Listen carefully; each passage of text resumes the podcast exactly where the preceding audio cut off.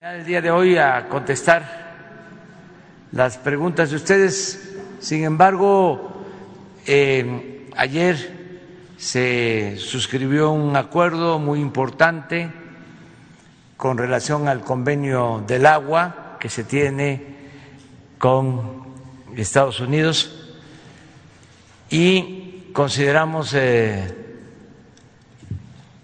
necesario el que se conozca sobre este acontecimiento, muy favorable, ya se logró un acuerdo. Quiero aprovechar para agradecer al gobierno de Estados Unidos por su eh, comprensión y por su solidaridad. Agradecer al presidente Donald Trump, al secretario de Estado, el señor Pompeo, porque tuvimos algunas dificultades para el cumplimiento de este acuerdo. Sin embargo, ellos entendieron la circunstancia especial de la entrega del agua, sobre todo por el conflicto en Chihuahua, la actitud poco responsable de las autoridades de Chihuahua y de otros actores y se tuvo que recurrir para cumplir eh, a disponer de agua que se asegura para el consumo humano con el compromiso de el gobierno estadounidense de que si necesitamos el agua para consumo humano, ellos van a proporcionarla y que si tenemos una situación de sequía severa, también nos van a auxiliar. Por eso mi agradecimiento al gobierno de Estados Unidos en este asunto. Vamos a que nos informen, que nos expliquen. Eh, Blanca Jiménez, directora de Conagua, y el maestro Roberto Velasco Álvarez, director general para América del Norte de la Secretaría de Relaciones Exteriores, y también que eh, nos dé su punto de vista el secretario de Relaciones Exteriores, Marcelo Ebrat, sobre este tema, que es muy, muy importante. En esencia, se evitó una sanción, un conflicto y se llegó a un acuerdo, un buen entendimiento. Pero ahora se explica en qué condiciones eh, se logró este acuerdo. Empezamos con Blanca.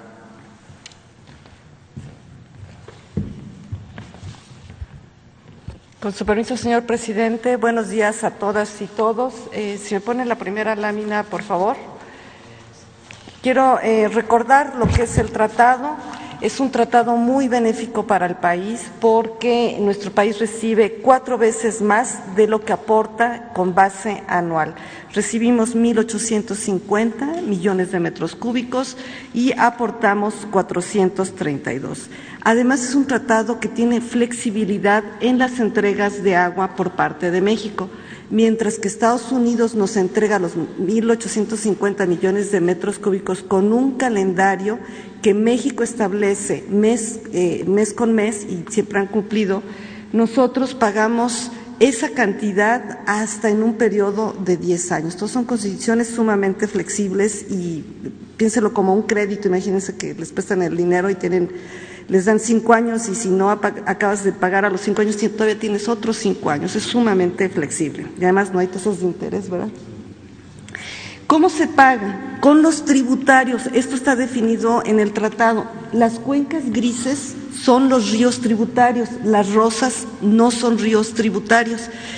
Fue un análisis que se hizo en México y pasó esa acta aprobada en el Senado y también pasó por Estados Unidos y dice que los tributarios son el río Conchos, que está en Chihuahua, Las Vacas, San Diego, San Rodrigo, Escondido y Salado en Coahuila, Nuevo León y Tamaulipas. El río Conchos es el más caudaloso y aportan cada uno en una proporción igual a su caudal. Por eso el río Conchos aporta el 54.1%.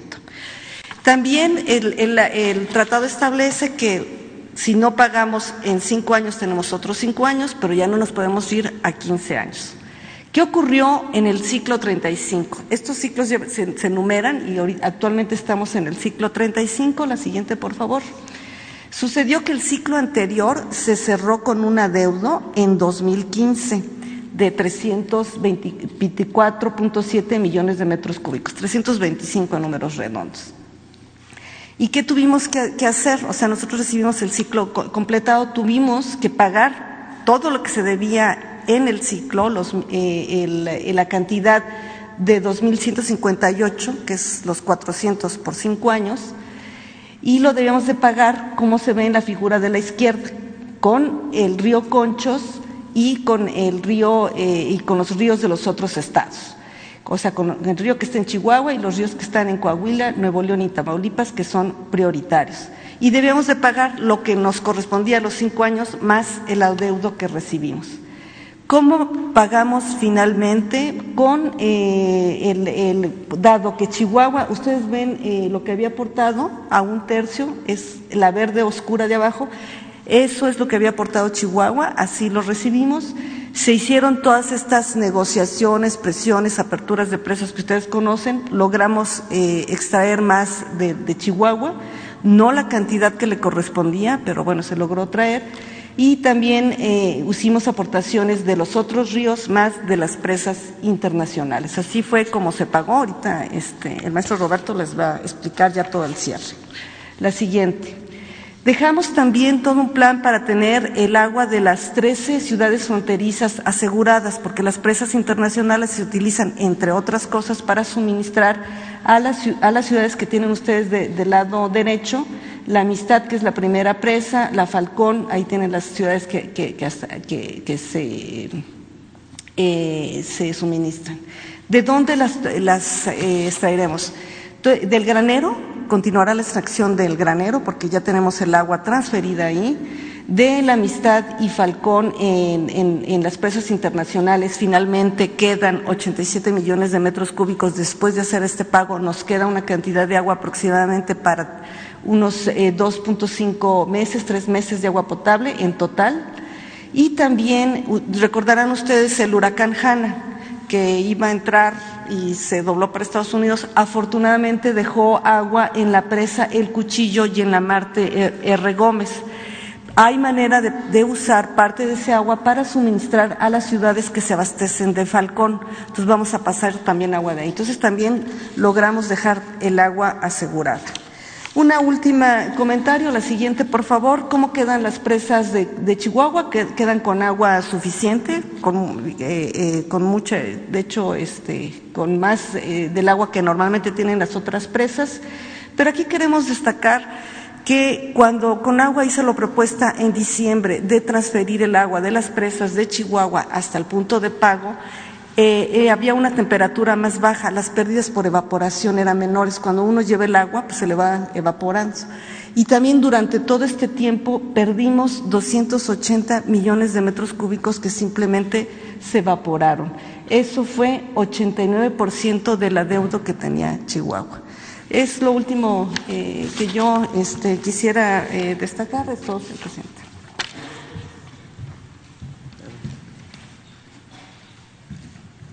Permiso, eh, presidente, em, empiezo con eh, un poco de contexto histórico, si me ayudan con la siguiente diapositiva. eh, a pesar de que hay una asimetría entre nuestros países, siempre se ha respetado nuestra soberanía y se han logrado términos equitativos y justos desde la firma del tratado y las actas subsecuentes. El artículo 25 del tratado establece que los acuerdos entre los dos países se denominan actas. A la fecha eh, se habían firmado 324 actas, entre ellas eh, dos que es importante retomar. La 234, que es lo que decía la doctora, no nos podemos eh, atrasar dos ciclos consecutivos, eso se acordó en 1968, y el Acta 308 en la que se acordó el intercambio de información hidrológica entre los dos países. Y ahorita comento más de eso. Siguiente lámina. Esto es cómo vamos a cerrar los ciclos 34 y 35. Como ustedes pueden ver, el ciclo actual se cerró sin déficit. El déficit del ciclo anterior, que es el 34, eh, que correspondió al gobierno pasado, vamos a saldar lo que faltaba con una transferencia de las presas internacionales y de esta forma cumplimos lo que se establece en el acta 234, el 100% de lo que teníamos que entregar. Si vamos a la siguiente eh, diapositiva, el acta 200, perdón, 325 eh, que se estuvo negociando en las últimas semanas con el gobierno de Estados Unidos va a permitir, como decía, cerrar exitosamente el ciclo y garantizar, esto es muy importante, como lo decía el señor presidente y la doctora Jiménez, el agua para uso público urbano de estas ciudades en el norte del país. Tuvimos que construir confianza para llegar a este punto, pero muy importante también hacer una gestión interna del agua que permitiera eh, cumplir con nuestras obligaciones sin poner en riesgo el abasto de las ciudades y obviamente eh, se tuvo que hacer una serie de trasvases para reducir el volumen pendiente de entrega. Si vamos a la siguiente. El acta 325 eh, va a utilizar eh, aguas de propiedad mexicana, como decía, 131 millones de metros cúbicos y va a dejar cerca de 87 millones de metros cúbicos de almacenamiento mexicano para nuestras ciudades. Pero además, muy importante, Estados Unidos aceptó una cláusula que era para nosotros muy importante, de que va a cooperar con México por razones humanitarias en caso de que hubiera una sequía extrema o alguna otra emergencia, permitiéndonos usar volúmenes estadounidenses eh, si esto ocurriera. Eh, y además se retomó el compromiso de compartir información de manera binacional para mejorar la gestión del agua mediante un grupo de hidrología. Si vamos a la siguiente lámina. En la negociación participó obviamente la Secretaría de Relaciones Exteriores, eh, el señor canciller encabezó y su servidor, la doctora Blanca Jiménez eh, de la Comisión Nacional del Agua, estuvo personalmente en las negociaciones con Estados Unidos y Texas, el eh, doctor Humberto Marengo de la sección mexicana de la Comisión Internacional de Límites y Aguas, que también merece un importante reconocimiento, eh, y también nuestra cónsul general en Houston, Alicia Kerber, que nos estuvo ayudando en la parte de Texas. Eh, también hay que hacer un reconocimiento muy especial a la Secretaría de Seguridad Pública y Protección Ciudadana, sobre todo al subsecretario Ricardo Mejía, que no nos pudo acompañar el día de hoy, pero estuvo muy presente en todo este proceso, a la Guardia Nacional, a la Secretaría de la Defensa Nacional y a la Secretaría de Gobernación que ayudaron en toda la parte nacional. Por Estados Unidos participó el Departamento de Estado, el Gobierno de Texas y la sección estadounidense de SILA. Si vamos a la siguiente lámina. Esta es el acta que se firmó el día de ayer, el acta 325 eh, se firmó en el Monumento Internacional número uno por parte de los comisionados Marengo y Jane Harkins, como establece el propio tratado, y eh, yo eh, les transmití en el acto también la aprobación del Gobierno de México a esa acta que firmaron los comisionados. Si vamos a la siguiente lámina, aquí pueden ver algunas imágenes del evento en este monumento que es muy importante porque es el monumento que divide o marca la división entre los dos países. Siguiente diapositiva. También ayer mismo eh, la sección estadounidense nos notificó la aprobación del Departamento de Estado al Acta 325.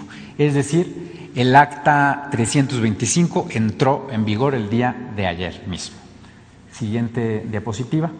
Algunas consideraciones finales. Como decía el presidente, si bien eh, ciertos actores políticos de Chihuahua, en especial el gobernador, antepusieron un interés electoral sobre el interés nacional, eh, poniendo en riesgo el consumo de agua para la población del norte del país, se logró cerrar exitosamente el ciclo. Y aquí hago una anotación muy importante de por qué esta eh, negociación es tan exitosa. Hubo una situación similar en 2002, en el Acta 308, y eh, se acordó, entre otras cosas, para que vean la diferencia entre entonces y ahora, se acordó en ese entonces pagar 1.500 millones de pesos para invertir en un supuesto programa de tecnificación del riego, eh, que la doctora les puede platicar algún día qué resultados ha dado. Eh, y además se acordó continuar extracciones de las presas interiores de México durante meses. Pueden revisar exacta, está en línea. Y en esta ocasión ya no eh, habrá un cobro de este tipo, un pago de este tipo, y además cerramos los ciclos en ceros. Eh, lo que sí hay que decir, se va a tener que continuar con la extracción de agua de la presa Luis L. León el Granero, ya no para el pago del tratado, sino para consumo humano, para reabastecer las presas internacionales para estas ciudades. Esto estima la Conagua que hasta el 19 de noviembre eh, estará sucediendo. Entonces, bueno, pues con eso simplemente decir, fue una negociación muy exitosa. Eh, reiteramos el reconocimiento a todos los que participaron y obviamente agradecemos al señor presidente por la conducción de todo este proceso.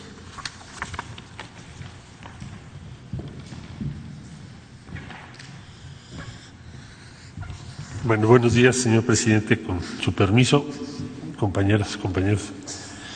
Eh, Simplemente decir, en primer término, que agradecemos al Departamento de Estado, a Mike Pompeo y a todo su equipo el respaldo que nos dieron para llegar a este acuerdo. Segundo, eh, para, y no repetir lo que ya aquí se expuso, en síntesis, ¿qué podríamos decir? ¿Cómo podemos entender este acuerdo del día de hoy? México recibe cuatro veces más de agua que Estados Unidos en este tratado. El conflicto en Chihuahua es poner en duda que paguemos ese uno para recibir cuatro. ¿Qué significa eso? Significa poner en riesgo el suministro de agua para las ciudades fronterizas, millones de personas. Y significa poner en riesgo el tratado, es decir, que en los subsecuentes ciclos, las siguientes generaciones, no la siguiente elección, las siguientes décadas México ya no reciba cuatro por uno. ¿Cuál sería la combinación? Pues seguramente muy desventajosa. No sé si, eh, si fuese y tuviésemos suerte, a lo mejor pasaría a ser dos y dos, o tres y dos, o en una de esas al revés, por la asimetría que hay entre México y Estados Unidos en tamaño de economía y poder. Eh, nosotros en la Secretaría de Relaciones Exteriores siempre se ha visto y se ha considerado este tratado como uno de los grandes triunfos de México. Este tratado tomó de 1929 a 1944. En aquellos años los diplomáticos mexicanos batallaron mucho. Pues imagínense ustedes, de todo ese tiempo había muchos temas de conflicto, pero este era uno principalísimo para México. Entonces se considera que ese tratado, por lo que acabo de exponer, es uno de los grandes logros de la diplomacia mexicana y no debemos ponerlo en riesgo. Y no estamos pensando en esta administración, sino como aquellos mexicanos de 1929 a 44, estamos en 2020. Las decisiones que tomaron han permitido el suministro sin riesgo de agua muy escasa para nuestras ciudades. Y eso es lo que tenemos que tener siempre en mente. Puede ser una buena idea, una tentación electoral, pero ¿de qué sirve si ponemos en entredicho el futuro de todo el norte del país? Entonces, afortunadamente se llegó a un acuerdo, sus rasgos principales ya los tienen ustedes, no hay en el gobierno de la República otro afán, y es la instrucción que nos ha dado el señor presidente, que garantizar el suministro pensando igual, actuando igual que los mexicanos que negociaron el tratado en 1929-44. Es lo que estamos pensando y así hemos actuado. Y agradecer muchísimo a la Secretaria de la Defensa Nacional, a la Guardia Nacional, y a Ricardo Mejía Verdeja, que el día de hoy no nos acompaña, pero ha sido una pieza clave para llegar a este resultado. Muchas gracias. Es todo, señor presidente. Bueno, pues este era el informe y ahora sí, vamos a preguntas y respuestas. Empezamos.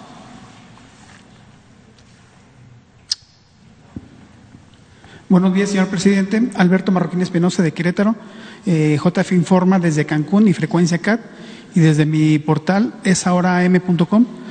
Señor presidente, dando continuidad al tema que he venido tratando desde la mañanera del 13 de mayo de 2019 en relación a Pemex, quiero hacer de su conocimiento que en mi investigación llegué hasta un líder eh, petrolero de nombre José Rubén Rosaldo Cordero, que cuenta con información fidedigna en relación al desfalco del que, ha sido víctima el Sindicato de Trabajadores Petroleros de la República Mexicana. Tengo una prueba eh, de uno de los tantos fraudes que durante años se sabe fue denunciado y lamentablemente quedó en el archivo muerto como resultado de la corrupción. Un ejemplo de tantos casos impunes es la causa penal 107-2003, este, diagonal 2, ante el juzgado décimo tercero del distrito de procedimientos penales federales eh, y que no, está prescrita en contra de Carlos Antonio Romero de Champs. Señor presidente, en base a esta información que es propiedad del gremio petrolero y voz del pueblo, deseo saber si toda esta información con la que cuenta el señor José Rubén Rosaldo nuevamente, nuevamente será motivo de persecución a su persona o será estandarte de justicia porque por tantos años de trabajo que ha buscado en favor de los petroleros. Y aquí tengo una, una prueba de, de, lo que le estoy comentando. Muy bien. Si te parece, este, nos entregas el, el informe con el compromiso de que nosotros lo remitimos, lo enviamos a la Fiscalía okay. para que se atienda. Si hay investigación abierta en contra del señor Romero de Chan, que se tome en consideración este asunto. Si no hay investigación, que la Fiscalía decida si eh, procede que se abra una carpeta de investigación sobre este caso. Okay. ¿Te parece así? Perfecto. Y en otra pregunta, señor presidente, eh, ayer se publicó el decreto donde se adicionan diversas disposiciones para garantizar, garantizar, el acceso a las playas del país. Sin embargo, ¿de qué manera se puede blindar las mismas para que no se vendan como sucedió en Quintana Roo durante los sexenios de Fox y Calderón? donde desde, Fonatur sus entonces delegados remataron alrededor de 5 millones de metros cuadrados de playa o terreno costero. De hecho, ya hay denuncias de, por esas ventas irregulares y en ese sentido, pues, ¿cómo, ¿cómo se va a blindar esa parte de las playas? Sí, bueno, entiendo que esta disposición legal es para que ya no se continúe entregando las playas a particulares, que sean playas públicas, que puedan existir las playas de hoteles, pero que se garantice que la gente que vive en las ciudades de playa, en las ciudades turísticas, pueda eh, acceder a las playas. En efecto, se ha abusado de esto en el sentido de que no tiene la gente eh, cómo ir a la playa, quien no está en un hotel, porque se han privatizado las playas. Entonces, eh, yo celebro que se haya tomado ese acuerdo ayer, esa disposición, y ahora lo que hay que hacer es, primero, ya no eh, permitir que se sigan entregando las playas. Nosotros no hemos entregado playas desde que estamos aquí y no se van a entregar eh, playas que son públicas a particulares. No hay privatización de las playas, para ser claros. Y segundo, que eh, se recuperen las que se puedan recuperar. En el caso, por ejemplo, de Playa del Carmen, ahora que hay un proceso de regularización que se está llevando a cabo en la colonia Colosio, que desde hace años hay una situación completamente irregular y ahora hay un acuerdo entre el gobierno federal, el gobierno del Estado, el gobierno municipal de ese municipio, Solidaridad, que eh, se entreguen escrituras a quienes están viviendo desde hace mucho tiempo sin eh, papeles en sus lotes, ya edificaron, porque había un asunto, existe un tema jurídico que viene de lejos de unos propietarios que reclaman derechos sobre las tierras. Entonces está llegando ya un acuerdo y en eh, Playa del Carmen hay como cuatro o seis hectáreas de playa. Parte de ese acuerdo es que eh, esa superficie se convierte en un parque con acceso a la playa. Eso lo vamos a seguir haciendo en el caso de Quintana Roo y en otros casos. Pero sí, eh, fue bueno lo que se decidió el día de ayer. Gracias. Aprovechando que está la directora de Conagua, nada más preguntarle cómo se le puede hacer para evitar ya la, privatización del agua en fraccionamientos, como ya lo, se lo he citado en, ocasiones anteriores, ¿qué se podría hacer al caso? Yo sé que compete mucho al Estado y, y a los municipios que a veces se declaran incompetentes y, de alguna forma a empresas privadas son las que cobran esos recibos del agua en colonias y fraccionamientos muy grandes. Le hablo del caso de, Querétaro, por ejemplo, y yo sé que sucede en todo el país. ¿no? Ojalá que algún día se pueda dar solución a este tema porque se me hace un tema muy, muy delicado que a rato ya no contemos ni con agua. Sí, yo nada más aquí recuerdo de que querían privatizar el agua en el gobierno anterior y había acuerdo ya de los dos partidos que siempre se ponen este, en correspondencia, siempre actúan juntos cuando se trata de estas cosas, ya de tiempo atrás, y nosotros evitamos que se privatizara el agua cuando estábamos en la oposición. Ya habían este, acordado en comisiones. Creo que fue en el sexenio pasado. Sí, porque pudo haber eh, sido, se pudo haber dado también en en el otro sexenio, porque era lo mismo, pues. Pero este nos opusimos, era legisladora quien es ahora secretaria del Trabajo, Luisa María Alcalde. Entonces, sí fue en el sexenio pasado. Y eran pocos los legisladores verdaderamente de oposición sin embargo, eh, nosotros nos manifestamos y ellos pudieron eh, impedir que pasara eh, el proyecto a votación en el Pleno de la Cámara, donde seguramente iba a ser aprobado porque tenían mayoría. Fíjense que eso ni siquiera se acuerda la gente, porque cuando hacían esas cosas, antes, todo se callaba, los medios de comunicación, con honrosas excepciones, lo informaban, como tenían control casi absoluto de los medios, pues no se sabía. Este, no se daba a conocer.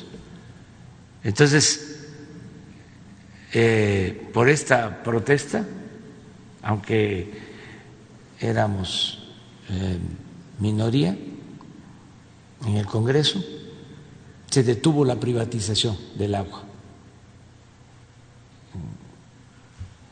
Y ahora, pues ya para que quede claro, si lo hicimos cuando estábamos en la oposición, pues ahora que estamos en el gobierno, pues no vamos a permitir que se privatice el agua.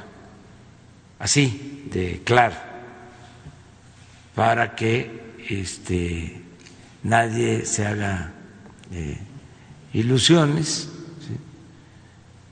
porque ya sería el colmo, ¿no? Que se privatice el agua que es eh, un alimento fundamental, que es vida. De todas maneras, como avanzaron en entregar concesiones, hay lugares en donde se entregó el agua. Bueno, se entregó hasta eh, el acopio, la recolección de la basura. Se privatizó todo. Hay lugares donde este, todo se entregó a empresas vinculadas a políticos y que cobran todos estos servicios. Eh, entonces, no sé si Blanca puede informarnos sobre esto, pero no hay este. Seis lugares, seis estados donde está. A ver, informa.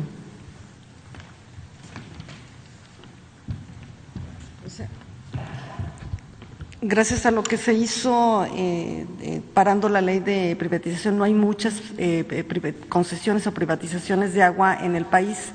Hay en seis estados y el tema también es que para hay en seis estados y ahorita ya ninguno está funcionando y estamos también tratando de, de trabajar junto con los municipios y de los estados en revertirla, como sería en Cancún, en Aguascalientes la gente está eh, relativamente contenta, pero en, los lugares donde no están contentos sí estamos dando asesoría, porque no ha sido el, gobierno federal el que la ha privatizado, sino municipios o los estados.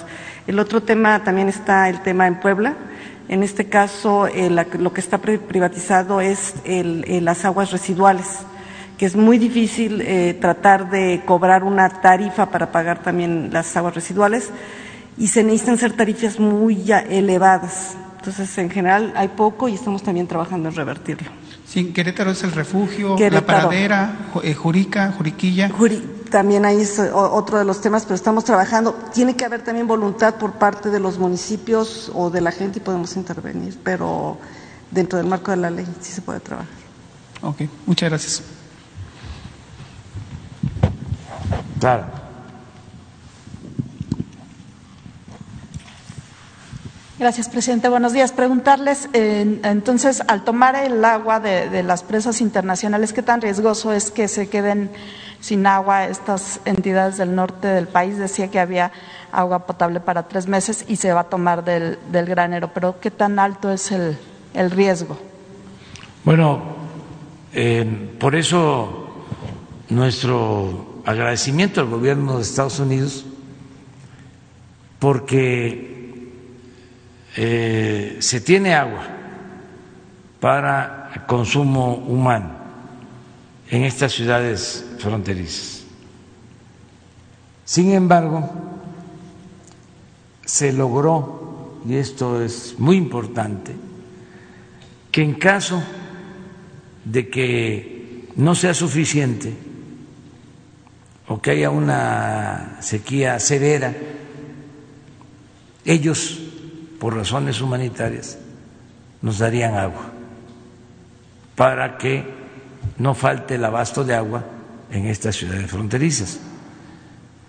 Eso es lo que yo eh, entiendo de este acuerdo. Por eso celebro que eh, se haya suscrito porque tenemos, vamos a decir, una reserva, una protección en el caso de que sea necesario. Pero sería bueno que ustedes lo explicaran un poco más. La probabilidad es ya muy baja porque precisamente eh, lo que se hizo cuando se inició lo del tratado, el presidente, eh, el señor presidente nos puso dos condiciones. Una, mantener toda el agua para riego de Chihuahua para el ciclo 21, cosa que hicimos y se les entregó completamente toda el agua e incluso eh, sobró. Y el otro, el otro nos puso dos parámetros. El otro era no poner en riesgo a las ciudades. Estuvimos trabajando mucho en este tema. El, eh, ahorita les van a explicar todo el tema del, del acta contingente y cómo opera. Pero ahorita en, la, en las gráficas que presenté, ahí se mostraba que tenemos asegurado ya al 100% el agua, ahorita con la que queda en las ciudades para dos meses, pero viendo, llevando el agua de, de otros lados, llegamos a seis meses. Por eso se puso en el acta los dos puntos, o sea, si había sequía o si nos falla algún tema de infraestructura, porque bueno, puede haber, o sea, no nos ha fallado ahorita nada de las infraestructuras, pero nada más nos quisimos eh, super proteger eh, y está asegurado eh, seis meses, que es lo que recomiendan los estándares internacionales y, y es, bueno, ya más acuérdense que en seis meses yo creo que tiene, tiene que llover, pero de todas con el pronóstico de un año seco tendremos el, eh, asegurado prácticamente todo un año, más que lo que establecen los criterios internacionales. Yo creo que Roberto puede explicar el tema del acta contingente mejor. Con su presidente. Sí, en efecto, eh, es muy importante decir, conservamos un volumen en las presas internacionales, que eso eh, se logró gracias a los trasvases que se hicieron de las presas Las Vírgenes, el granero y una pequeña parte de la boquilla. Eso era muy importante, si no, era imposible lograr esto. Y por otro lado, tenemos esta garantía en el acta de cierre del ciclo, el acta 325, en la cual dijimos, bueno, si nosotros tenemos una emergencia, y eso fue una indicación que nos dio el presidente, no podemos tener ningún riesgo para el abasto a la población del norte del país, que es lo que no le importó al gobierno de Chihuahua, pero a nosotros sí nos tenía que importar. Entonces eh, se puso esa cláusula de que si llegara a haber una emergencia, nos van a prestar agua, llamémosle así, eh, van a cooperar con nosotros por razones humanitarias, eh, con términos que se van a negociar en su momento si esto llegara a ocurrir. Pero, reiterar, está en el acta y se respeta de esta forma el derecho humano al agua de todas las personas en el norte del país. Presidente, ¿y cómo queda la, relación con el gobierno de Chihuahua? ¿Qué va a pasar con la presa la, Boquilla?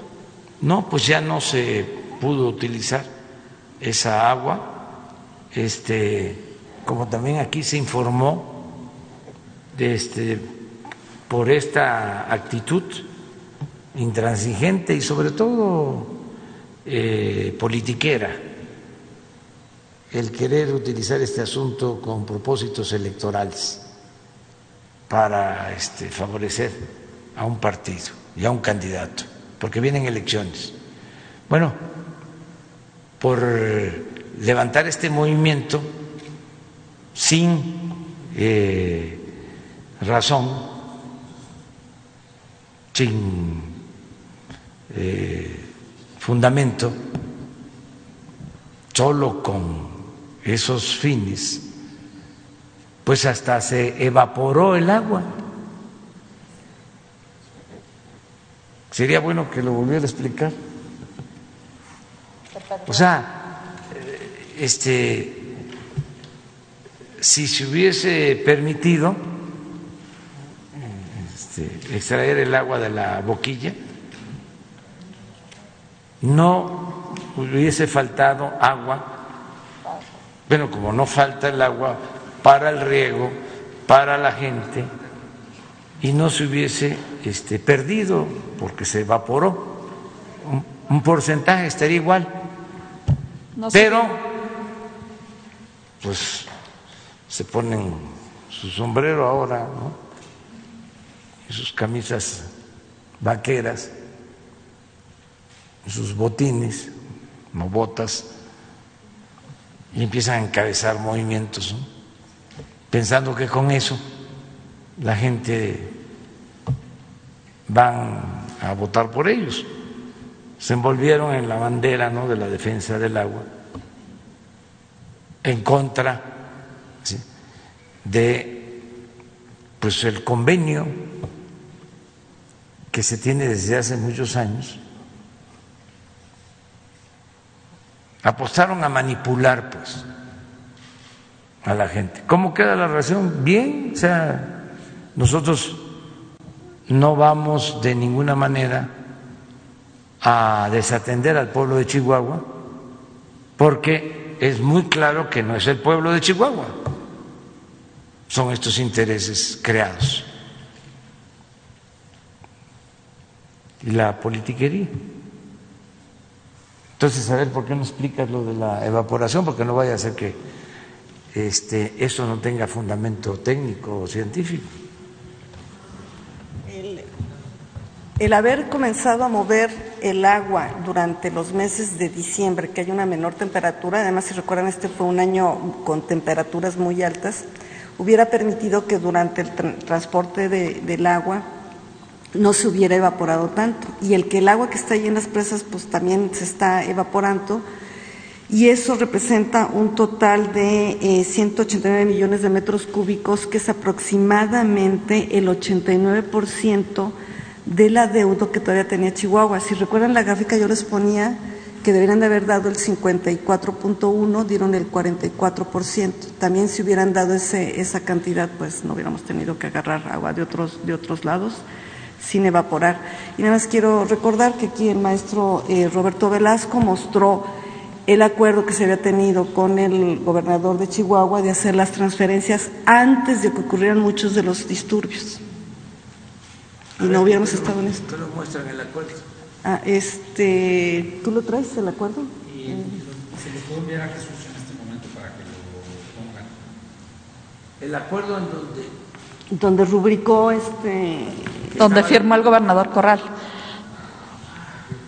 Y ese, ese acuerdo básicamente lo que, lo que dice era cuánto se podía estar, está la presa, la boquilla y las vírgenes, las dos van a dar el granero. Lo que sale de Chihuahua es realmente lo del granero. Como había mucha discusión que si llovía, que si, eh, eh, que si te iban a pagar con lluvias en lugar de extracción, o de que si iban a pagar, cuando uno riega, parte del agua se recupera y vuelve a llegar a las presas, que se llama escorrentía, o con escorrentía, y estábamos metidos en esa discusión. Entonces dijimos, bueno, en lugar de andar discutiendo de por dónde pagamos, que eso se le ocurrió al señor canciller, en lugar de, que se enfrasquen esas discusiones, pónganse afuera de la presa y digan cuánto tienen que sacar. Y eso fue lo que él, rubricó.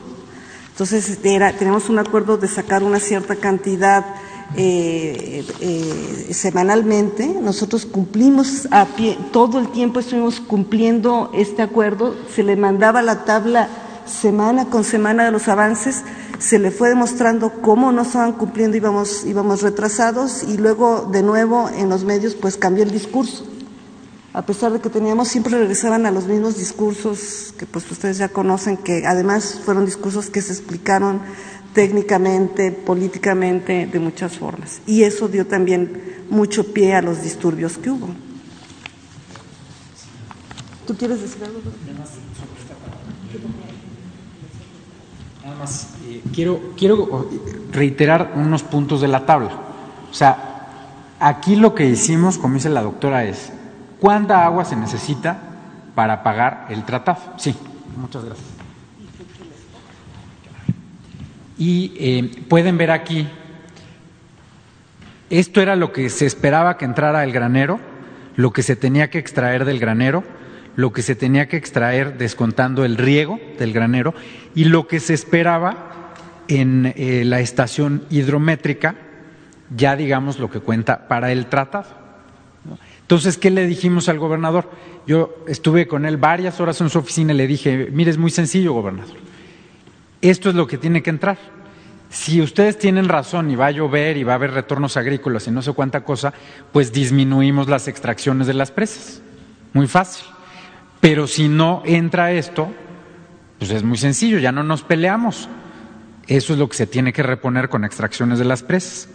Le pusimos aquí varias consideraciones, quedamos de entregar la información, yo se la mandé todas las semanas, y el gobernador ese día me dijo, sí, está bien, me parece bien, el programa. Pero yo lo que le dije al gobernador es, le dije, bueno, las palabras se las lleva el viento, pongámosle una rúbrica, esta es la suya, esta es la mía. ¿Y qué pasó después de esto? Dos semanas después, como si no hubiera nada. Así, pues yo lo que digo es, ¿qué pasa con la palabra? Si uno no tiene palabra, pues no tiene nada. Entonces, eso es muy importante para que quede claro qué es lo que se firmó. No es un acuerdo verbal, no es algo. Él se comprometió a esto, dijo que estaba bien, incluso llamó a su eh, titular del sistema de aguas, lo revisó, lo revisó también el secretario de Desarrollo Agrícola y los tres dijeron, órale, está bien. Entonces también muy importante decir, ¿por qué vamos a continuar extrayendo agua eh, después del 24 para cumplir lo que se comprometió el gobernador? Eso es lo que vamos a hacer, porque nosotros sí cumplimos lo que decimos. Muy bien. Presidente, y saber si ya tiene una decisión sobre quién va a sustituir a Alfonso, Alfonso Durazo o lo va a dejar para la próxima semana. ¿Hasta cuándo va a permanecer él? Todavía, este, pues yo insisto que vamos a, a seguir convenciendo a Alfonso. Pero falta tiempo, este, y aunque no le fue bien a los Dodgers ayer, pero eh, va empatada la serie.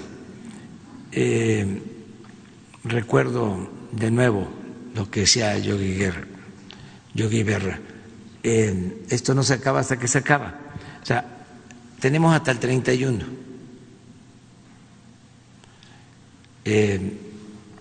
como plazo. Todo el que aspire a ser candidato aunque eh, por ley podría estar más tiempo, nosotros queremos eh, hacer el deslinde y eh, hicimos el compromiso que hasta el 31 de octubre. Entonces, ese día vamos a saber ya cuántas eh, renuncias de servidores públicos que van a participar como candidatos, pero es hasta el día 31, eh, de modo que para entonces vamos a dar a conocer quiénes van a sustituir.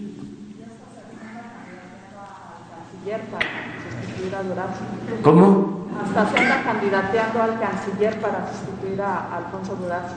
¿Esto sería factible? Yo estoy más que contento, satisfecho con el trabajo que está realizando Marcelo Ebrard. Es un servidor público de primera, me ayuda mucho la política exterior de México ha vuelto a ser ejemplo mundial. Acabamos de enterarnos de los resultados de la elección en Bolivia. Nos dio mucho gusto. Saludamos, abrazamos, felicitamos al pueblo de Bolivia porque supieron enfrentar un conflicto grave por la vía pacífica, democrática, y eligieron a un presidente de el mismo movimiento que fue eh, desconocido del mismo movimiento al que pertenece el expresidente Evo Morales, quien eh, fue destituido y eh, enfrentó amenazas. Y el gobierno de México haciendo valer su tradicional eh, respeto al derecho de asilo, que siempre lo ha caracterizado al gobierno, sobre todo en épocas como cuando gobernó el general Lázaro Cárdenas,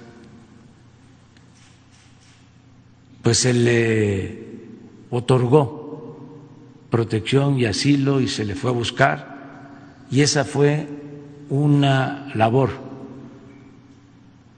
que encabezó Marcelo Ebrard. Yo di la instrucción, pero el que operó junto con la Secretaría de Defensa de que se les protegiera a los perseguidos, a los que estaban en riesgo, fue una labor de la diplomacia mexicana. Entonces, solo por ponerles un caso, la relación con Estados Unidos, lo mismo. Esto que estamos ahora eh, informando, el acuerdo del agua, hay muy buena relación con el gobierno de Estados Unidos, pero eh, quien opera esta relación, quien la lleva a la práctica, pues es Marcel. Entonces, Vamos a esperarnos hasta el 31. Vamos a esperarnos hasta el 31.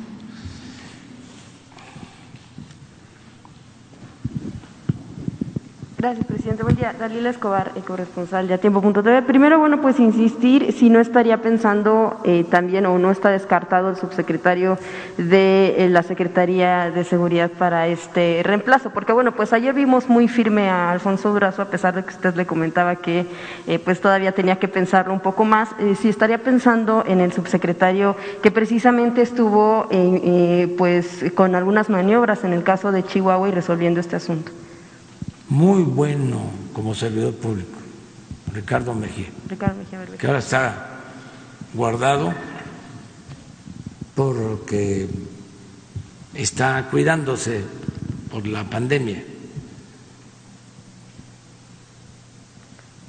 Pero todavía no es el tiempo. Vamos a esperar. Aquí no son cargos son encargos. Y sí, este, se respetan jerarquías, pero aquí todos ayudamos.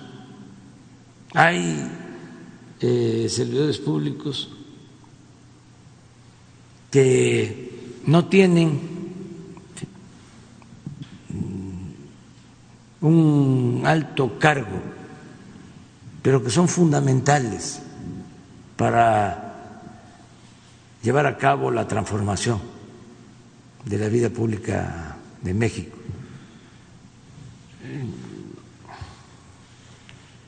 Ahí tiene una funcionaria pública, Leticia Ramírez. Ese es un ejemplo. Su cargo es atención ciudadana en la jerarquía es como segundo, tercer nivel, ¿no? Pero su trabajo es de primer nivel. ¿A cuántos eh, ciudadanos atiendes diariamente? Más o menos son, ahora están viniendo 250 personas diarias y más unos cuatro o cinco grupos. A ver, ven, explícalo. Explica también cómo, cómo, cómo se atiende a la gente.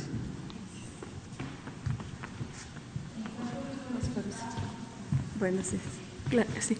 Nosotros, mm, desde que inició la pandemia, tuvimos sí una decisión de no atender de manera personal a los ciudadanos para podernos cuidar todos.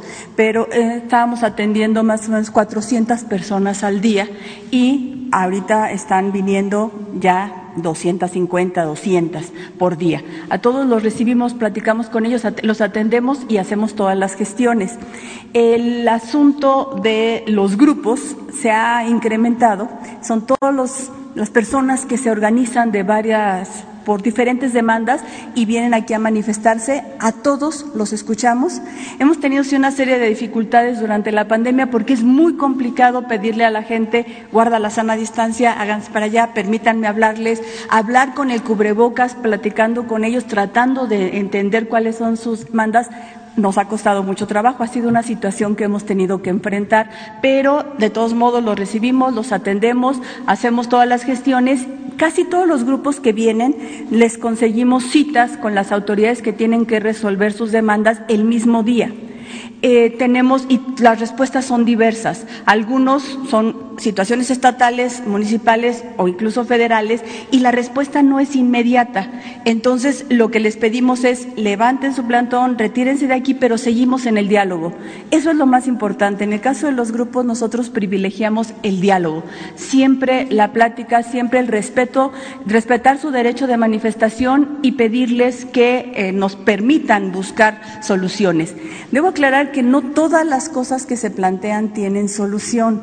Hay algunas cosas que tienen mucho tiempo, que tienen una dinámica que ya ya tiene una solución en la que ellos no están de acuerdo, pero este, buscamos cómo, cómo, cómo podérselas explicar para que eso suceda. En otros de los casos, lo que ellos insisten es en quedarse, en quedarse aquí mientras encontramos la solución, y pues aquí los tenemos y nosotros seguimos buscando todas esas soluciones. Con las personas en lo individual, lo que estamos haciendo es siempre se les da una respuesta. Y ahorita, en la relación que yo tengo con todas las dependencias y que tenemos como institución, tenemos un, ya un porcentaje de 78% de respuesta, lo cual nos, nos da mucho gusto porque avanzamos. Yo creo que también por la situación de la pandemia había mucha gente que tenía las cuestiones detenidas, pero estuvieron trabajando. Insisto, no todas las respuestas son positivas, pero toda la gente tiene una respuesta de lo que lo que está planteando. Y si me permiten, quisiera comentarles algo que ha sucedido en estos últimos tiempos, y es que ha habido muchos, muchas propuestas o sea, la gente no solo viene a solicitar, a pedir que se le dé una respuesta a su demanda, sino que últimamente han llegado muchas ideas de cómo mejorar, muchas cuestiones de, estamos con usted, estamos trabajando, ya vimos lo que están haciendo, les falta esto, sugerencias. Esto nos ha estado llegando mucho últimamente, la gente está planteando cómo podemos seguir ayudando, que no se les olvide esto, que ya empezaron esto, pero acuérdense que todavía falta terminarlo, eh, no, no, está no está completo siempre llamando la atención. Y hemos avanzado en la relación con las dependencias de si nos están llamando la atención sobre un tema, hay que hacerles caso. Y entonces, ¿qué pasó con este, con este asunto? ¿Qué pasó con cualquier otro? Esa es la dinámica con la que estamos, con la que estamos trabajando y este, hacemos además con muchísimo gusto, con mucha convicción y con mucha alegría. La verdad es, es muy satisfactorio servir.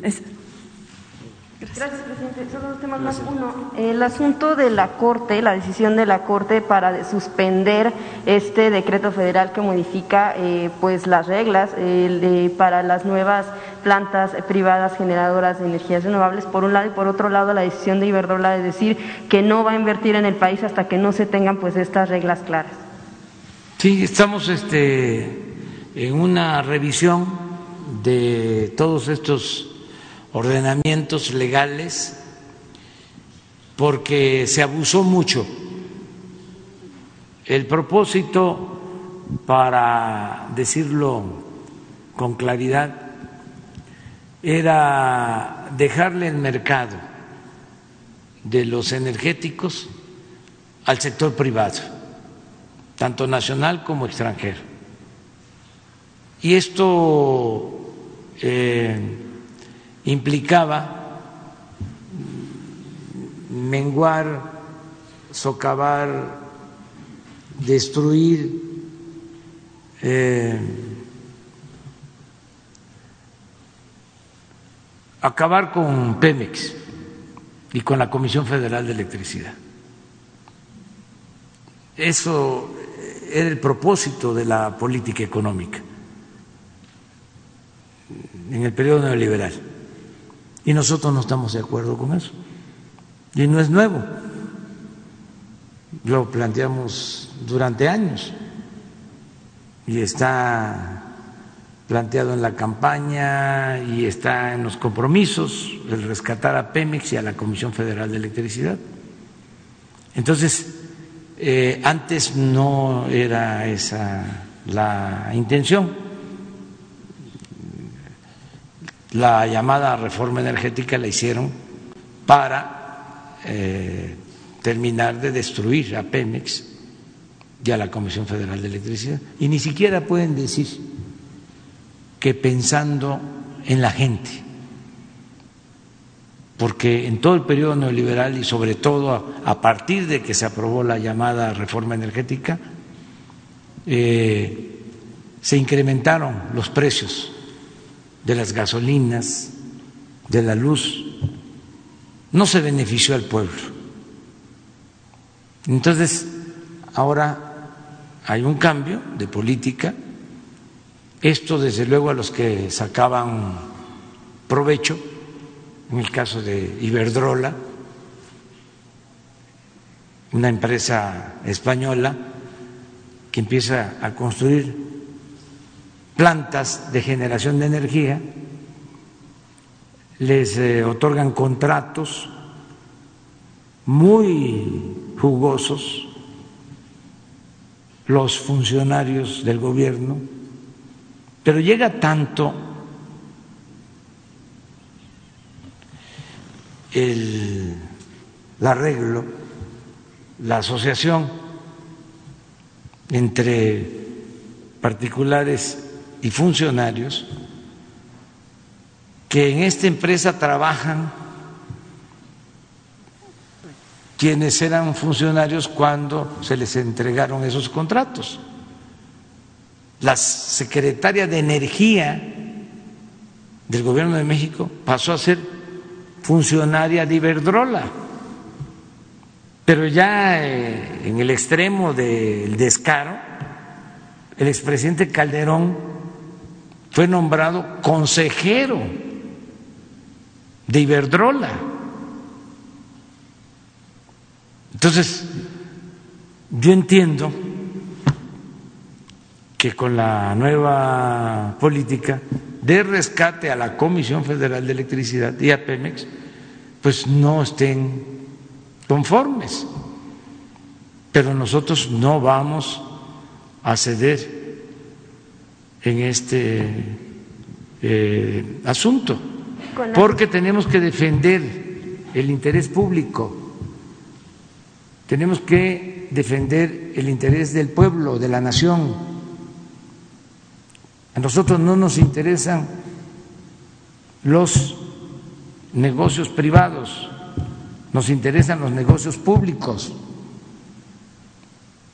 O para no ser tan tajante, los únicos negocios a los que se les debe de dar toda la atención es a los negocios públicos, porque nosotros somos servidores públicos. El gobierno no es un comité al servicio de grupos privados, particulares, de corporaciones, de bancos, de empresas. El gobierno está al servicio del pueblo, de todos los mexicanos. Entonces, ellos eh, no aceptan eh, esta nueva política y por eso, pues este, tenemos protestas y por eso el país, este periódico español, que defiende a estas empresas, nos ataca un día sí y el otro también, pero ahora sí que hasta les eh, ofrecemos disculpa, por lo que estamos haciendo. Ojalá y algún día nos comprendan. Pero nosotros no podemos traicionar al pueblo de México. Yo no le puedo fallar al pueblo de México. Pero con La gente votó por un cambio, por una transformación. Pero con la suspensión de este decreto, ¿cuál sería el plan? Ah, vamos a ver este, eh, si no hay eh, otra instancia y este, para defender el interés público, si es necesario, eh, propondría en su momento, lo he dicho, una reforma constitucional para que prevalezca el dominio de la nación sobre los recursos naturales y para que el interés general, el interés del pueblo, eh, esté por encima de intereses personales o de grupos, por legítimos que sean. Entonces, somos distintos, ya no queremos la política neoliberal. Me gustaría hasta que se difundiera eh, un documento que acaba de dar a conocer el Papa Francisco, una condena al neoliberalismo. ¿Cómo es eh, la política neoliberal contraria al humanismo?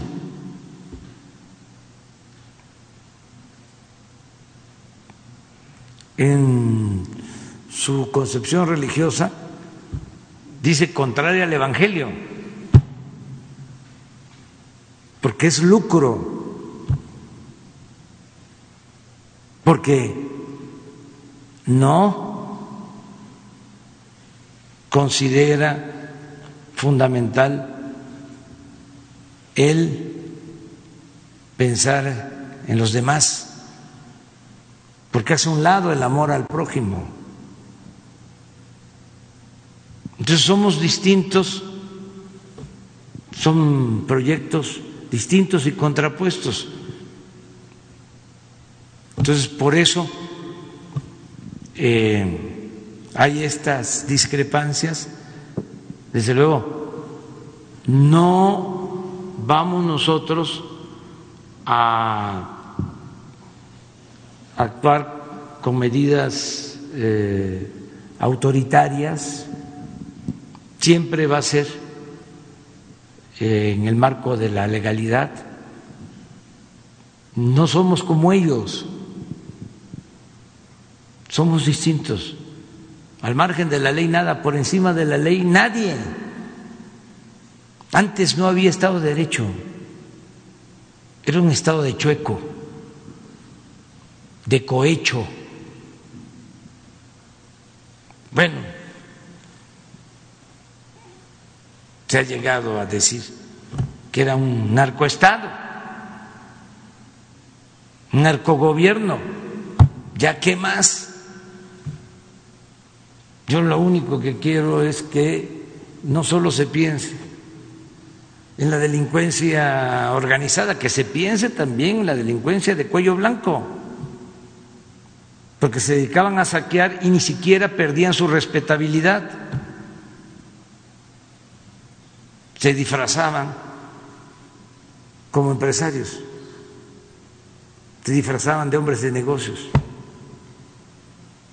cuando se dedicaban a robar, a saquear. Entonces, eso ya no se acepta y no tiene nada que ver con la libertad. Si surge un grupo como Frena, ahora que surgió este grupo de Claudio X González, pues es lógico pues ellos estuvieron apoyando toda la política privatizadora. Desde Salinas, su papá era el asesor económico de Salinas. Ellos se beneficiaron con plantas eléctricas, porque no hay que olvidar, hace 20 años no habían empresas particulares que generaran energía eléctrica.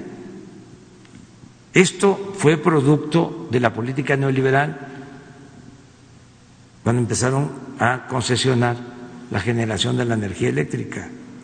Y el propósito era acabar con la Comisión Federal de Electricidad. Ya eh, llegaron al 50% de la generación de la energía eléctrica en 20 años. Y el propósito era ir cerrando todas las plantas de la Comisión Federal de Electricidad.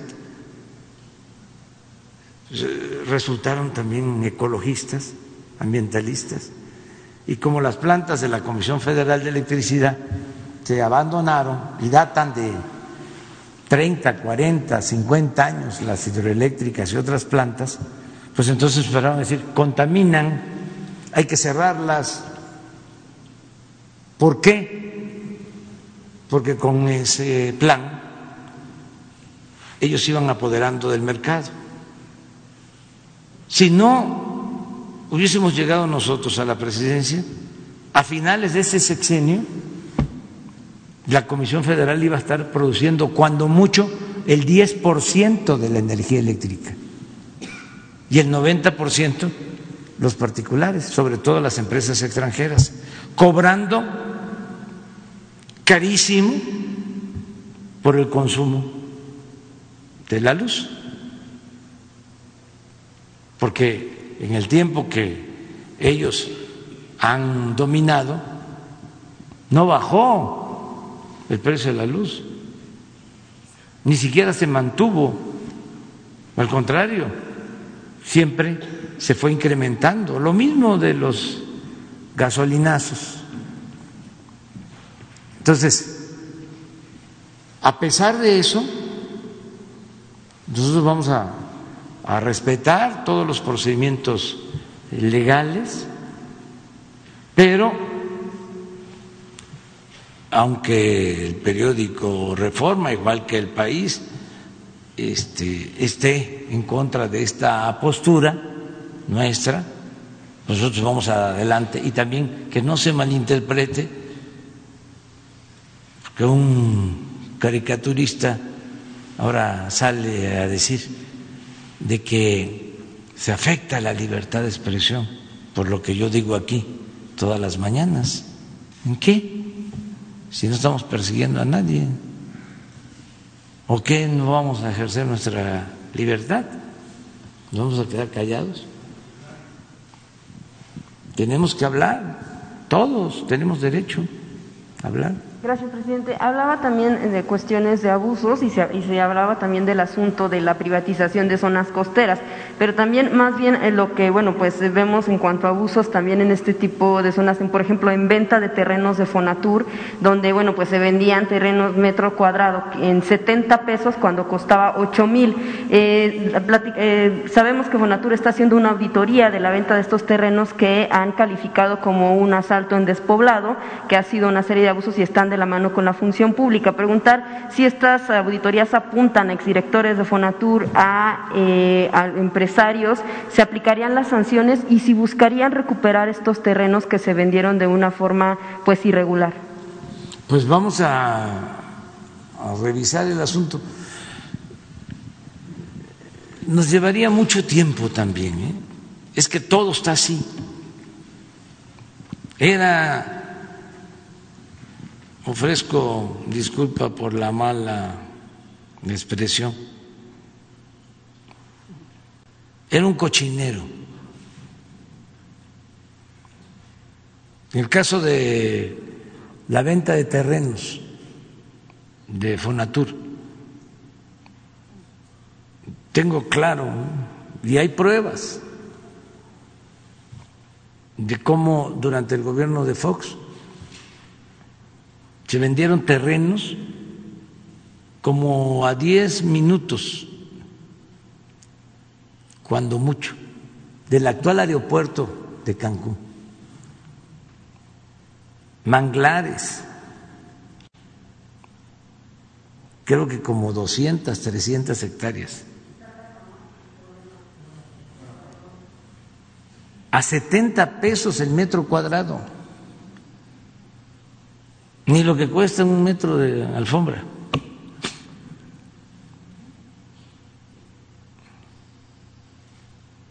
Ahí está eso. Lo otro, lo de la compra del terreno a el finado Toledo Corro en Nayarit, un rancho de como dos mil hectáreas, creo que 120 millones de dólares. No sé si pudieran el terreno o el, el, el, mapa, nada más para que tengamos una idea de lo que hacían. Esto fue en el gobierno de Calderón, donde hubo más este, venta de terrenos, así, de ganga, de remate. van a, este, a ver, porque esto nos...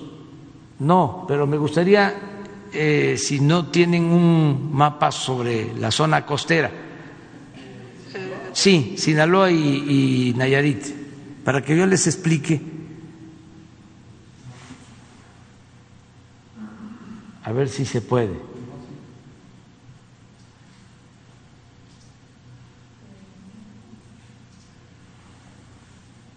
Este terreno está ahí. Y aprovecho pues para ver si hay quien se anime a comprarlo, nada más que sea dinero de procedencia lícita. Pero vamos a, a tratar de recuperar cuando menos lo que se invirtió.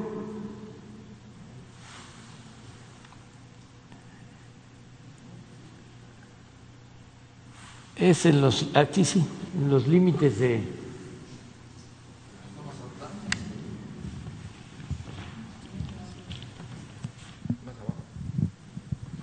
Aquí es. Aquí compraron el terreno.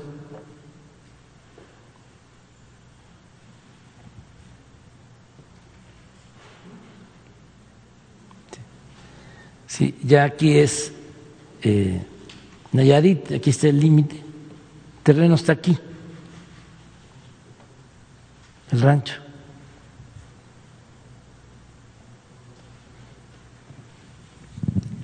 Aquí está Mazatlán.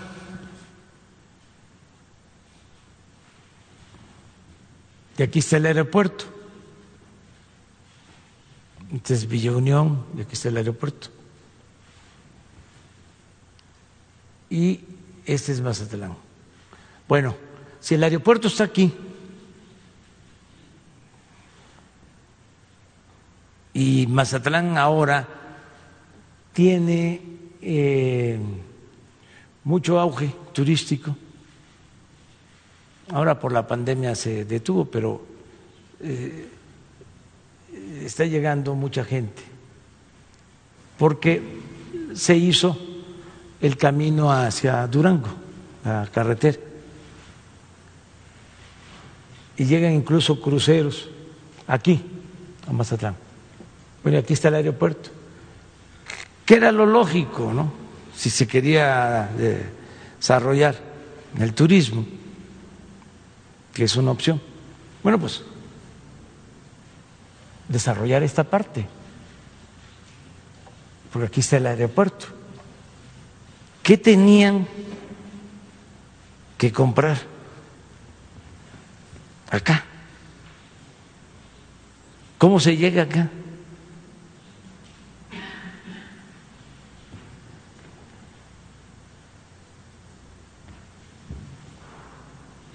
Aquí hay una base aérea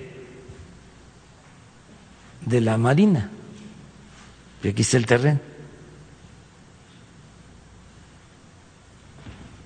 El finado Toledo Corro fue gobernador de, de Sinaloa para que la gente que nos está escuchando lo sepa. Entonces, ¿qué hicieron? Pues un negocio, porque no valía eso que pagaron.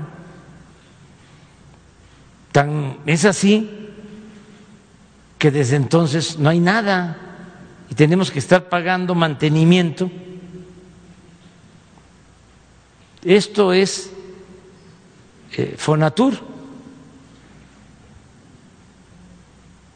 Pero así como esto, por poner un ejemplo, claro, si el, el propósito era el desarrollo turístico, pues lo que correspondía era cerca del aeropuerto, ¿no? Hacerlo así,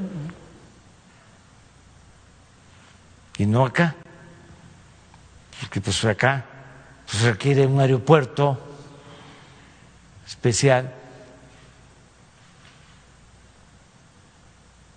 Y entonces estamos procurando, es como el avión presidencial. Nos cuesta trabajo venderlo, nos está costando trabajo, porque ¿quién compra un avión así?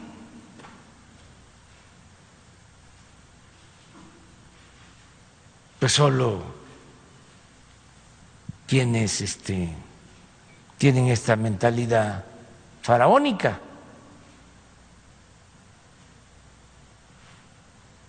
Pues es lo mismo. Y en el caso de Cancún,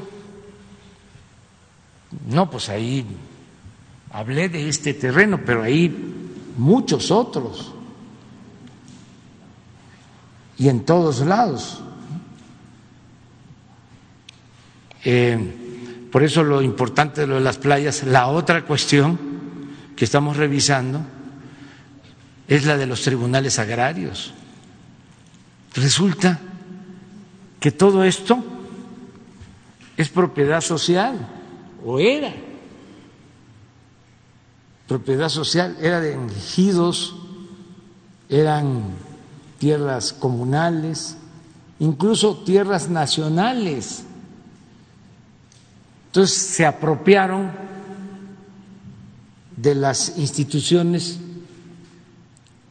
agrarias, en este caso de todo lo que tiene que ver con la Procuraduría Agraria, y los más antiagraristas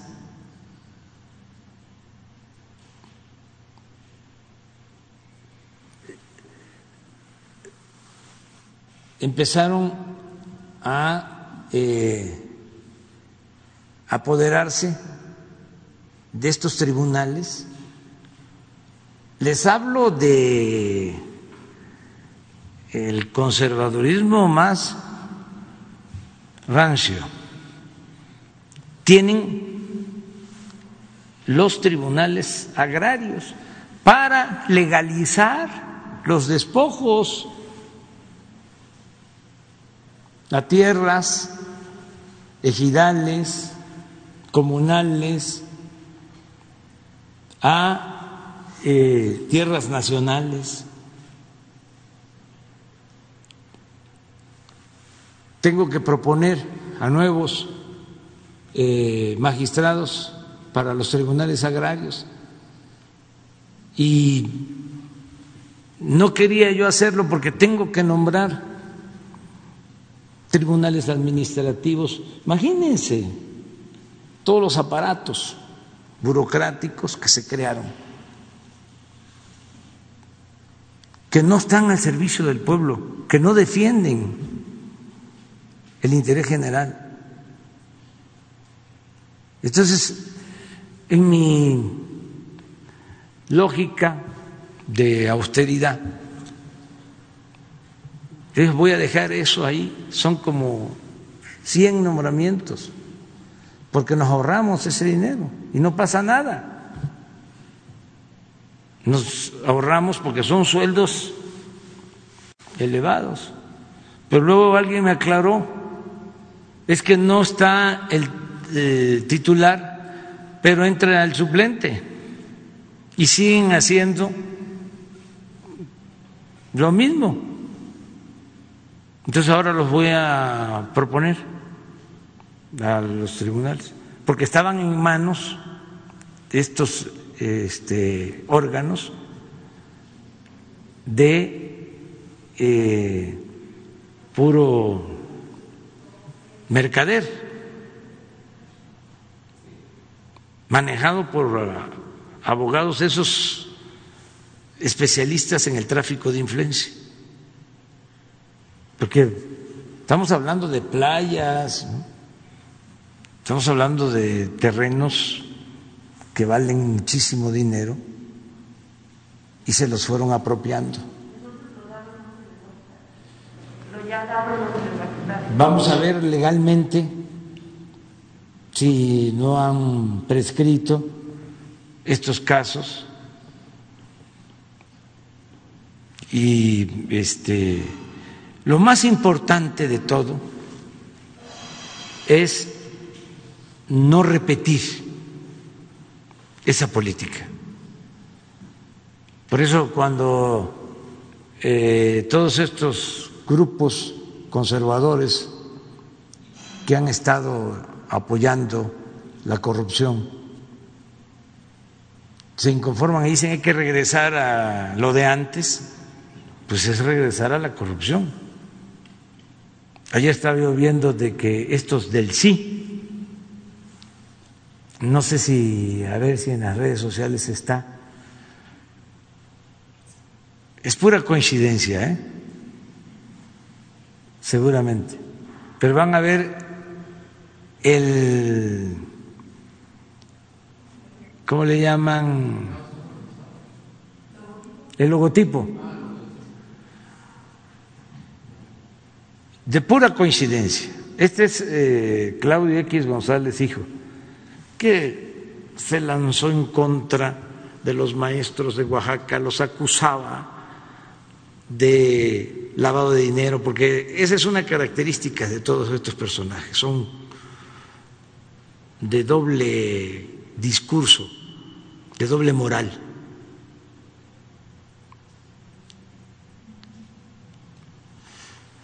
Mucha hipocresía. Eh, pero quiero mostrarles el logotipo. Puede ser coincidencia. Es el sí. Es el sí parecido al sí que utilizó Pinochet.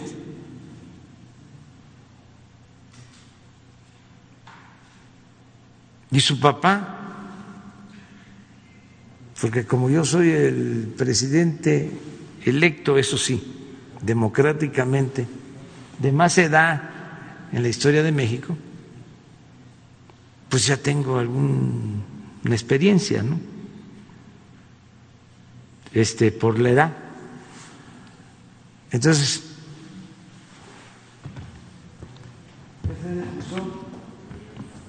Pinochet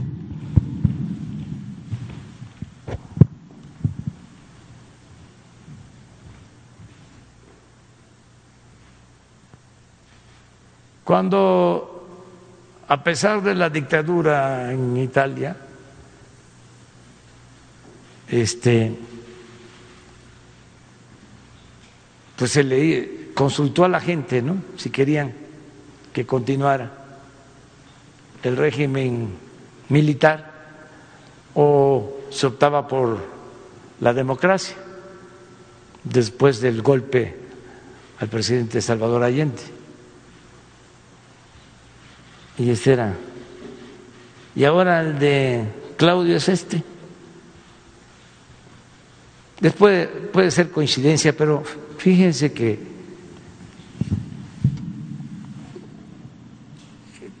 en el 2006, cuando nos robaron la presidencia, el papá, por eso le hablo de que como ya llevamos tiempo en esto, declaró que no querían hacer si ganábamos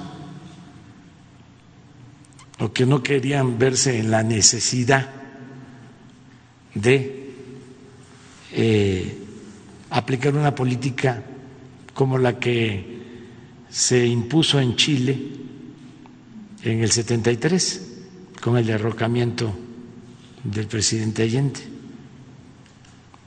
Lo declaró.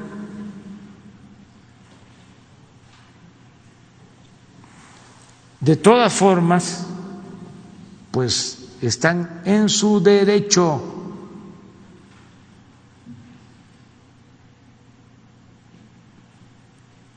Pero somos eh, distintos, somos diferentes. Una más.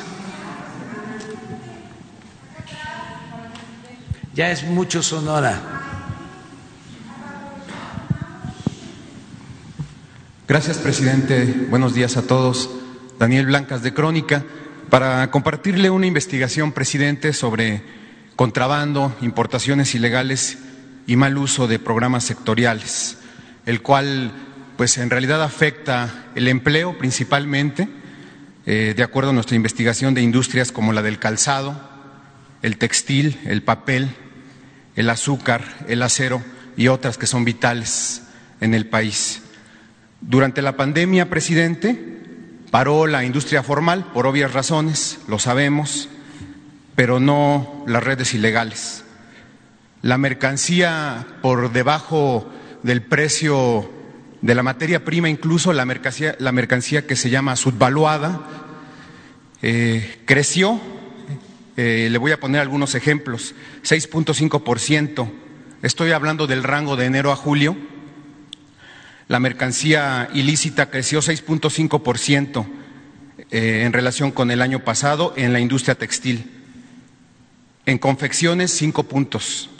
En calzado, tres puntos. Esto con datos del SAT, presidente, con datos oficiales.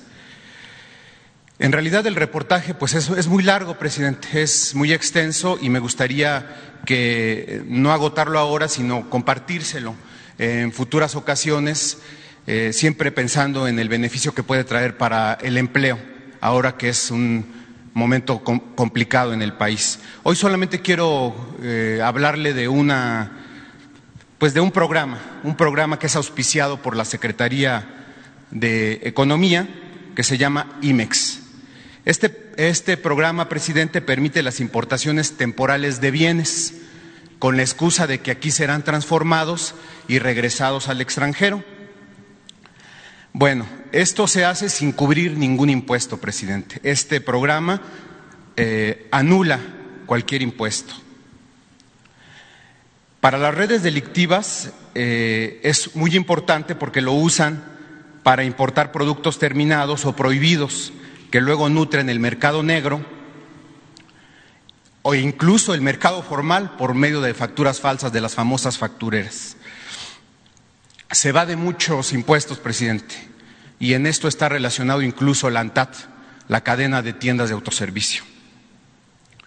Según el último registro de la Secretaría de Economía, hay 2.350 programas de estos que le estoy hablando, que se llaman IMEX, 2.350. ¿Sabe usted cuántos de estos 2.350 tienen registro de operaciones de comercio exterior? Solo 400, presidente, solo 400, es decir, menos del 20%.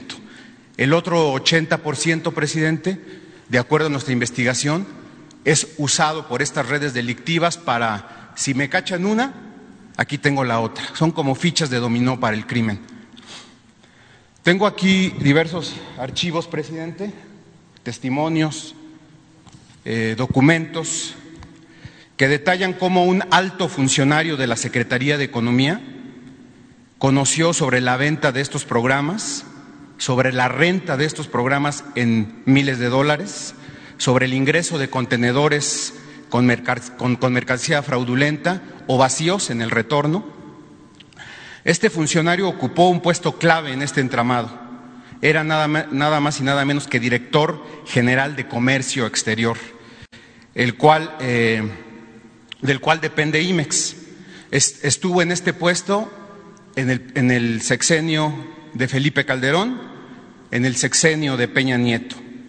El problema, presidente, es que lleva 15 años en ese puesto, porque también es el director de Comercio Exterior de su gobierno mis preguntas son las siguientes.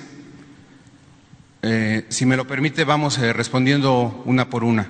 La primera, ¿ordenaría usted una revisión y depuración de este programa del cual estoy hablando, de este programa IMEX, para que sea usado en beneficio del pueblo y del empleo y no de traficantes?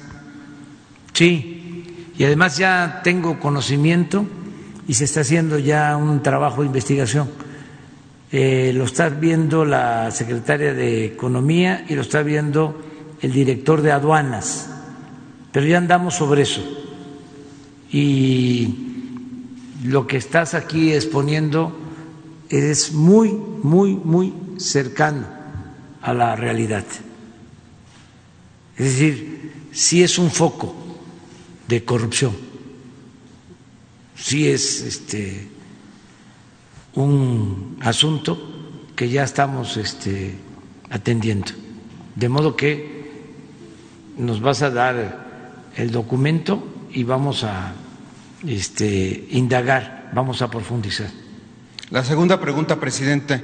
¿Cómo es que se lograron filtrar a su gobierno funcionarios con gran responsabilidad en estas estafas? Es muy buena pregunta. ¿Y cuál sería su postura sobre su continuidad? Pues este el gobierno eh, es grande, ojalá y fuese grandioso, es grandote. Eh, es, ya lo dije, es un elefante echado, reumático y mañoso lo que nos entregaron. Estamos ahí levantándolo, empujándolo para que camine este, duró mucho el neoliberalismo, más que el porfiriato. Lo repito, porfiriato fueron 34 años. La política neoliberal, que es sinónimo de corrupción, duró 36 años.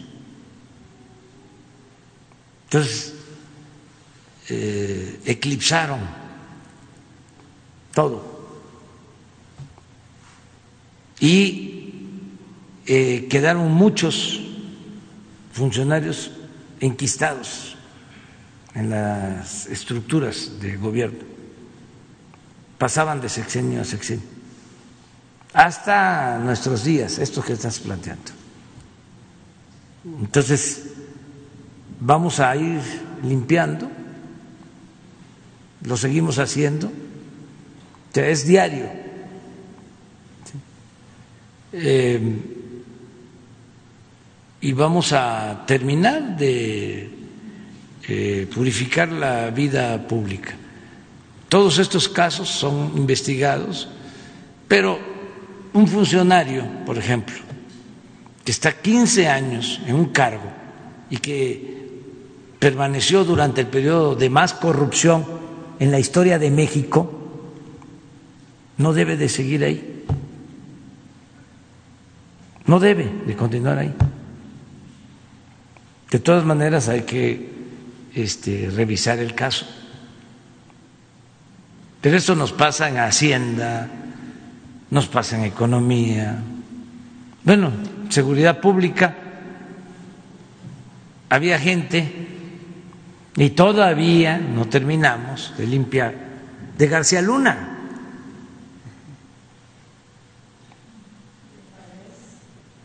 Y así, en toda la estructura.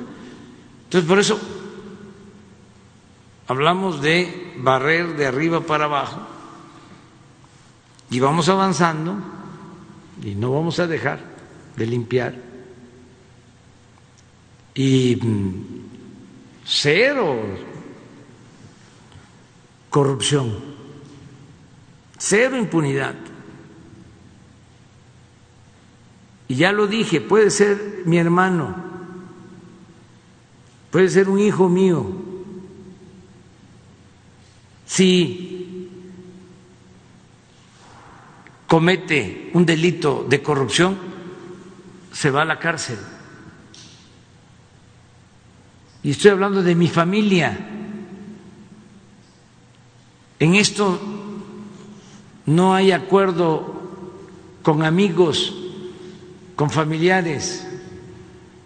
Nosotros llegamos aquí con la encomienda de acabar con la corrupción. Y los altos funcionarios del gobierno lo saben constantemente, se los estoy repitiendo. Y sea quien sea,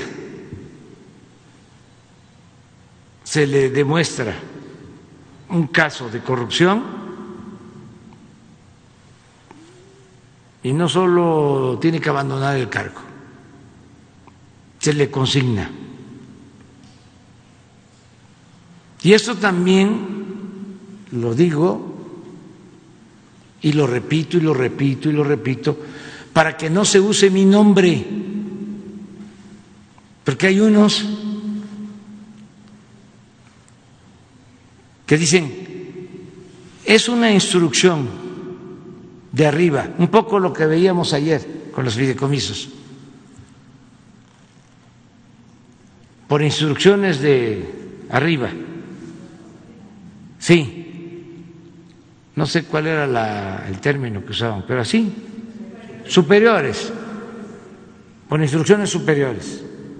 Yo no mando a decir nada, yo los cito cuando se trata de un asunto que nos importa y de manera directa. Es más, yo creo que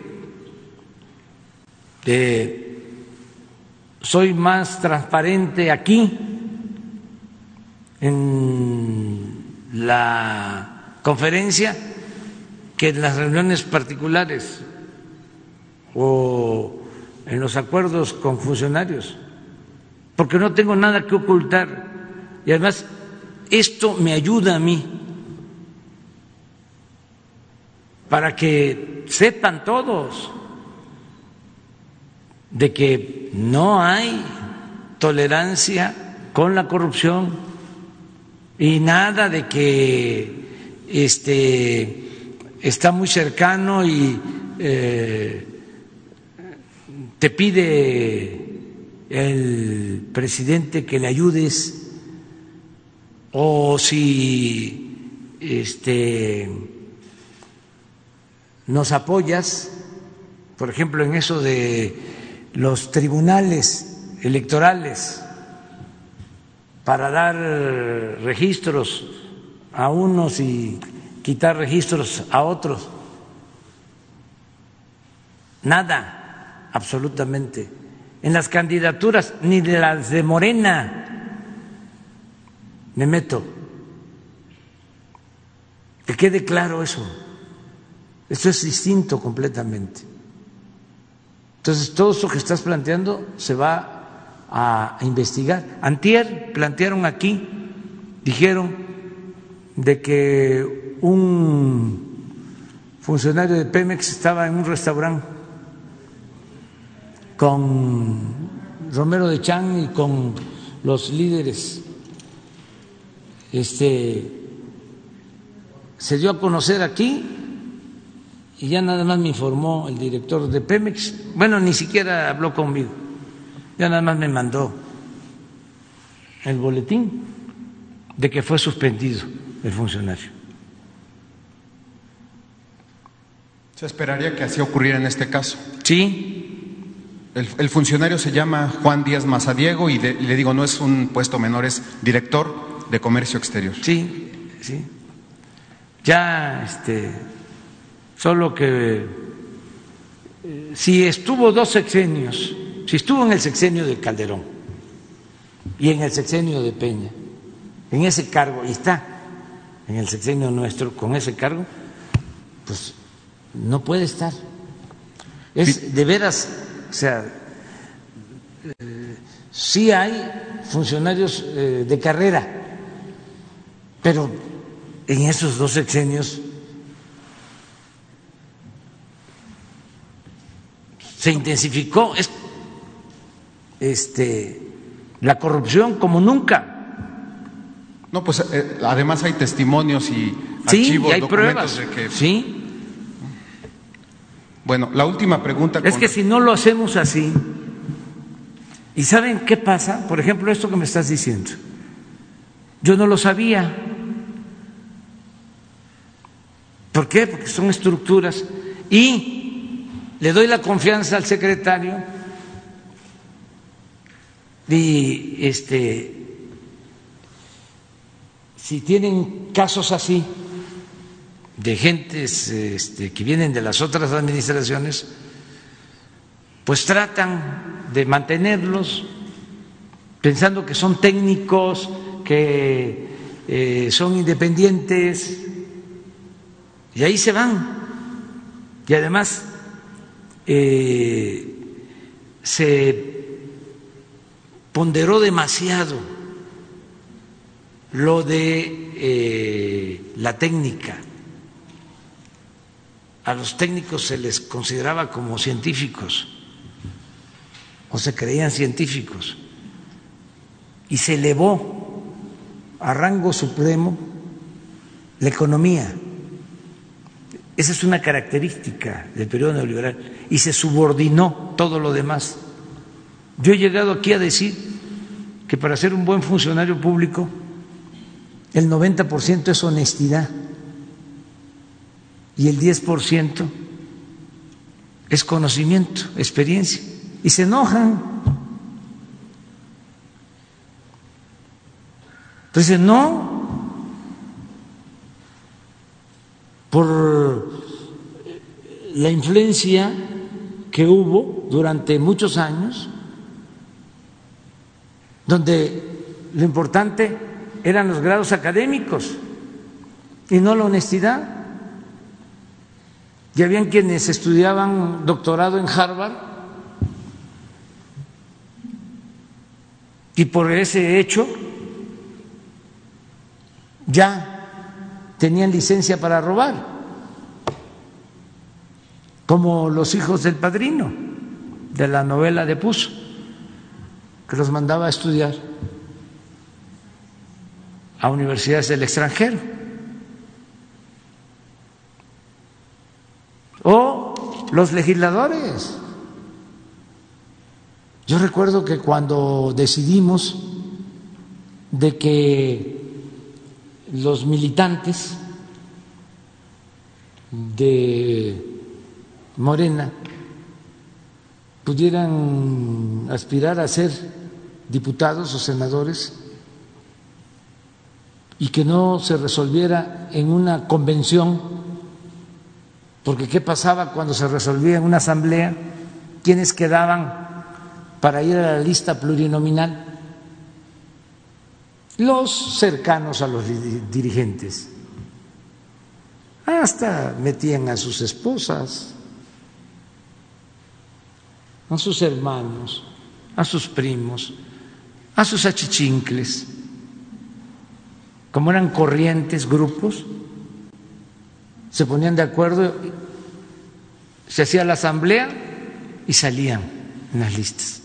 Entonces dijimos, no, ahora ¿sí? va a ser por sorteo, por insaculación, dicen los técnicos, los que hablan física. Y fue una crítica, ¿cómo?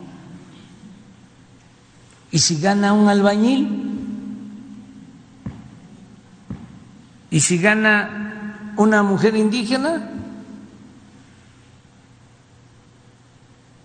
¿Y si gana un campesino? ¿Cómo va a ser diputado?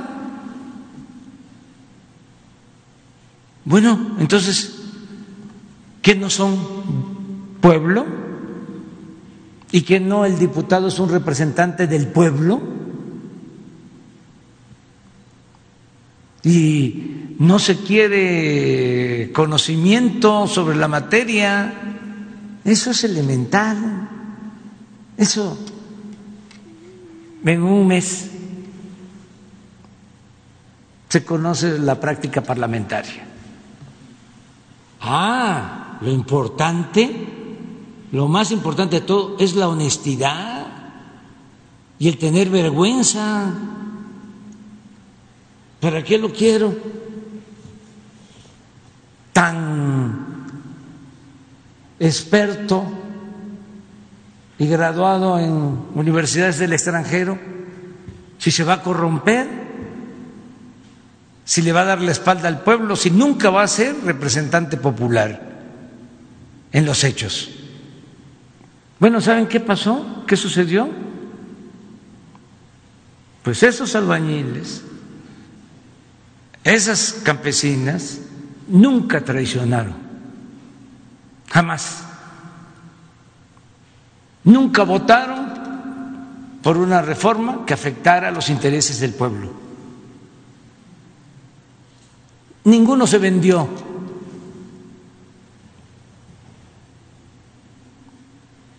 Entonces, son eh, parámetros distintos de medición.